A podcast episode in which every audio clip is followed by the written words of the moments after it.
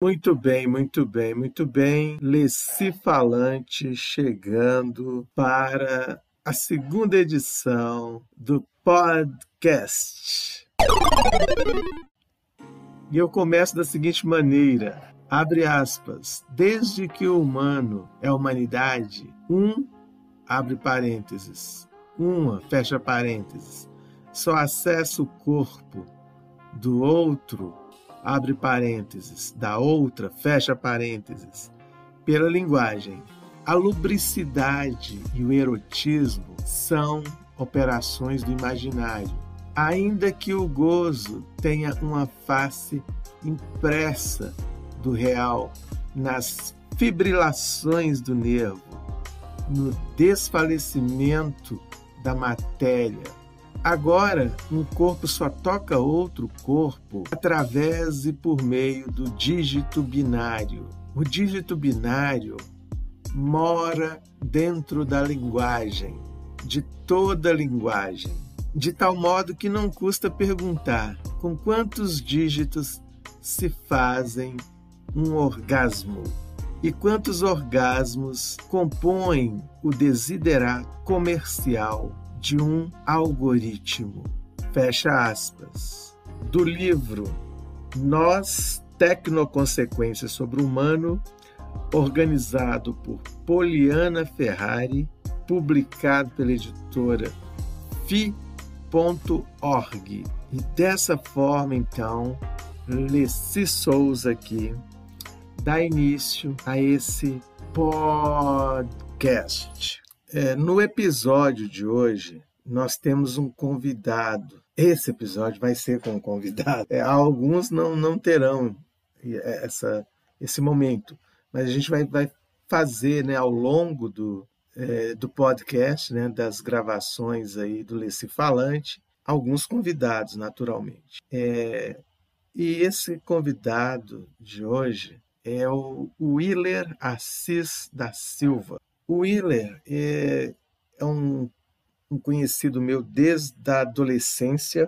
Ele trabalhou como gestor na empresa Centro Salesiano do Adolescente Trabalhador de Minas Gerais e estudou também pedagogia com ênfase religioso na Pontifícia Universidade Católica em Belo Horizonte da famosa PUC Minas.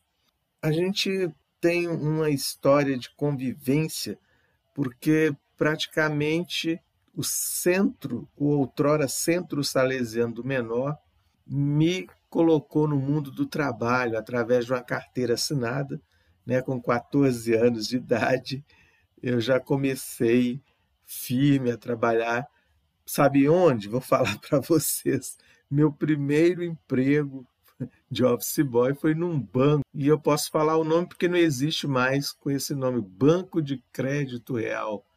Já não existe. Né? Ele acabou. Era um banco centenário, mas infelizmente acabou. Venderam esse banco. Né?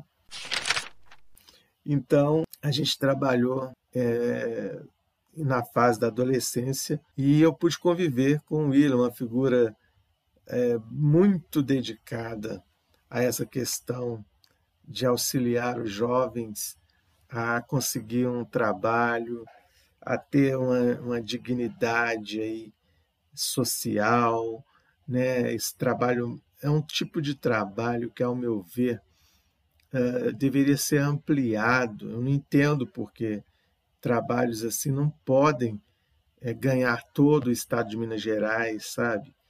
É uma coisa que fica um questionamento: por que, que não pode crescer para ajudar mais, para dar mais oportunidade, né, para diminuir um pouco esse espaço que tem essa dificuldade é, de muitos jovens para crescerem socialmente. Willer, é com você.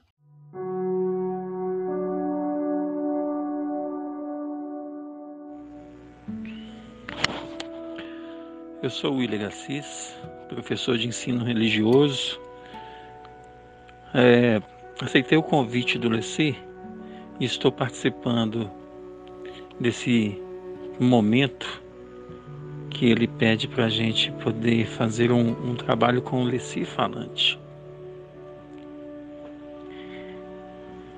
A gente às vezes pensa assim, em que assunto ou que assunto nós podemos abordar em alguns momentos da nossa vida. Eu fiquei pensando que quando a gente começa a pensar nessa questão de distanciamento social, é muito importante a gente falar e pensar nas amizades que a vida oferece para a gente em todos os instantes. E o quanto que é importante é, nesse processo de amizade, nesse processo de olhar para o outro, a gente se aproximar, a gente olhar, ver, sentir, isso tudo fazendo de longe. Já dizia Mário Quintana que a amizade é um amor que nunca morre. Sem um amor que nunca morre, a amizade, por que, que muitas pessoas imaginam que a distância pode fazer acabar com essa amizade? Por que, que muitas pessoas acreditam que de longe os amigos têm que ficar sumidos, desaparecidos, não podem se cuidar, não podem fazer ou ter um sentimento de olhar um pelo outro? Que, que as conversas podem sumir? Por que, que às vezes a gente não consegue entender e imaginar que o mundo, o que as pessoas, estar longe ou estar perto não vai afastar essa amizade? Eu penso, e aí é importante a gente lembrar disso, que nem a amizade, o distanciamento social, ele não, não distancia, não pode afastar a amizade, tampouco o amor, a, a ternura que a gente tem por uma pessoa. A única coisa que a, o distanciamento social pode fazer aumentar é a saudade.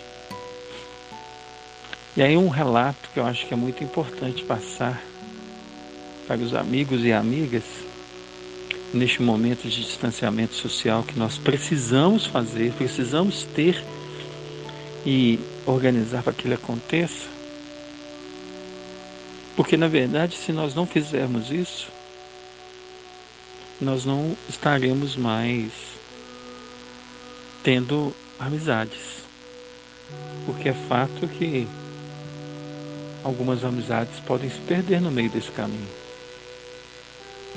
Então, uma chamada de atenção para cada um de nós é começarmos a perceber que o mundo e que a forma como nós vivemos pode fazer com que cada um de nós mude o nosso comportamento. E, que a gente aprenda que os nossos colegas, os nossos amigos distantes, eles continuam precisando de cada um de nós e nós precisando de cada um deles. Porque até então, meus queridos, minhas queridas, caro ouvinte, falar de amizade era falar daquele parceiro que está do seu lado, que vai para uma balada, uma festa, um baile, dependendo da idade, né? Um rolê. Amigo não são só essas pessoas que vão para esses rolês, para essas baladas, para esses lugares de festa. Amigo é aquele que faz festa em qualquer instante, em qualquer momento. É quando ele recebe um zap pedindo e perguntando se pode participar de um projeto. É quando ele recebe um zap perguntando se está tudo bem. E aí, beleza? E o que é melhor é quando ele é respondido. E se ele é respondido, se ele é correspondido, demonstra que ele tem e ainda permanece um carinho. Não importa a distância, não importa o tempo, não importa o local.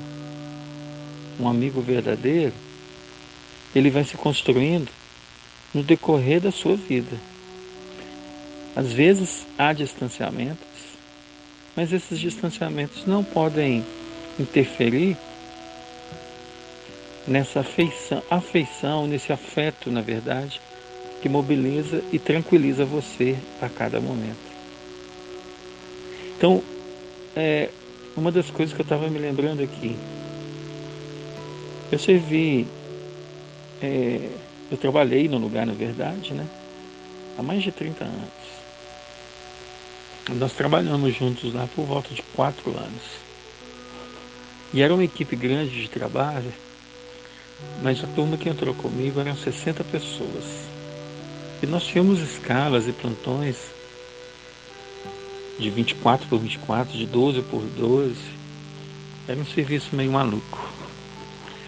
Mas nós, é, naquele momento ali que a gente estava juntos, para muitos era talvez um coleguismo depois de mais de 30 anos, essa turma de trabalho se encontra e não se viam. Até porque, gente, essa facilidade com é, mídias sociais, com internet, isso é uma coisa muito recente. Eu fico imaginando e pensando, sabe? É, alguns anos atrás, nesse momento de distanciamento social, que as pessoas estão falando assim, na perspectiva de, nossa, eu preciso falar, eu preciso sair, eu preciso fazer, mas eu ainda tenho a possibilidade de ver a pessoa, de conversar com essa pessoa. Alguns anos atrás a gente não sabia como conversar, as pessoas às vezes não tinham nem telefone na sua casa. E a amizade ela nascia a, par a partir da vontade de conversar um com o outro de dizer para o outro da importância de, ao ver um amigo, poder presenciar a força que esse amigo teria na sua vida, na forma de ser, na forma de agir. Todos esses momentos que a gente vive, todos esses momentos que a gente tem juntos e esses pensamentos nos fazem refletir o seguinte: que se a gente fala de amizade hoje, que precisa estar junto, imagine as pessoas que não tinham como se comunicar. É o caso que eu vou contar para vocês. 30 anos de distanciamento, sem falar um com o outro. Não existia Facebook, não existia mal mal um Orkut, mas quem é que tinha computador para comprar? Quem é? Quem é que tem isso? Nada. Ninguém tinha, nem telefone. Então era só no contato presente. Ao pensar, ao falar sobre essas questões, essas questões todas, a gente começa a perceber que olhar para o colega, olhar para o amigo, faz muita diferença. Mas muito mais do que o olhar, do olho no olho, porque se fosse assim, a amizade fosse só olhar no olho, os cegos não seriam amigos uns dos outros. Se a amizade fosse só abraço, as pessoas que, que não têm membros superiores não teriam amigos. Se fosse ouvir, os surdos não teriam amigos. Portanto, a amizade ela vai além disso. A amizade ela vai do engajamento da situação que um e outro vive nesse mundo. Vai da situação de que o mundo ele está junto num processo e as pessoas têm que estar juntos nesse processo de viver bem. Então, o pedido e o chamado que tem é que cada um de nós possamos juntos viver uma vida como amigos. E a amizade ela se construir pela forma como eu vou interagir com, meu, com uma pessoa ou outra. E o que é melhor? A amizade ela deve começar e deve partir de você mesmo. Eu, eu sou amigo de mim mesmo. E se eu não tiver um cuidado comigo como um grande amigo que devo ser, eu não vou conseguir fazer e ter amigos com outras pessoas, amizade com outras pessoas. Aí você pode dizer assim, mas eu não tenho amigos. Talvez você ainda não parou para pensar que você não está fazendo o exercício de identificar onde estão seus amigos. Quem são seus amigos? Comece a olhar pertinho de você, dentro da sua casa. Olhe-se no espelho em primeiro momento. Ame-se mais. Acredite mais em você. Seja feliz. Seja amigo. Transborde amizade para as pessoas. E cuide-se sempre.